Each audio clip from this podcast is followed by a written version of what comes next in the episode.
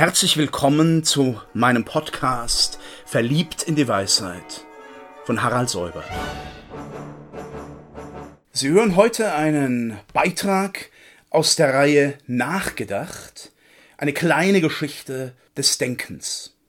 Die antike Philosophie, die jetzt als ein gewisses Gebirge mit Meeren dazwischen vor uns liegt, als Übersicht vor uns liegt, hatte die Aufgabe, die Begriffe zu fassen, die Ordnung der Welt zu geben, die Verfestigung der Begriffe. Sie leistet allerdings darüber hinaus auch schon eine Verflüssigung der Begriffe, die dann in der Neuzeit, im späten Mittelalter schon, immer stärker werden wird.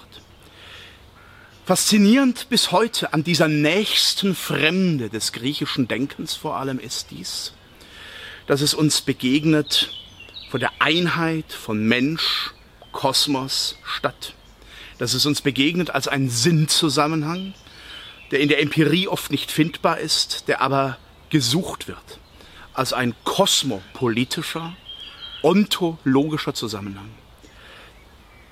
Diese Harmonien und Einheiten sind in späteren Epochen stark erschüttert worden. Und dennoch bleibt das antike Denken in seinen Verschmelzungen und Teilberührungen mit dem Christlichen entscheidend für die Conditio Romana und ein Orientierungspunkt auch für unsere Moderne.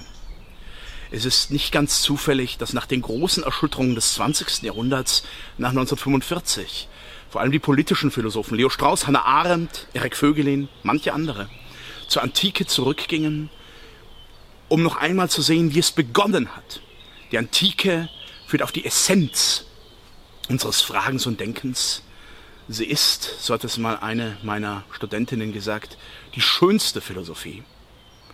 Deswegen immer wieder zurück zur Antike, immer wieder zurück in das ursprüngliche Athen im Gegenüber zu Jerusalem.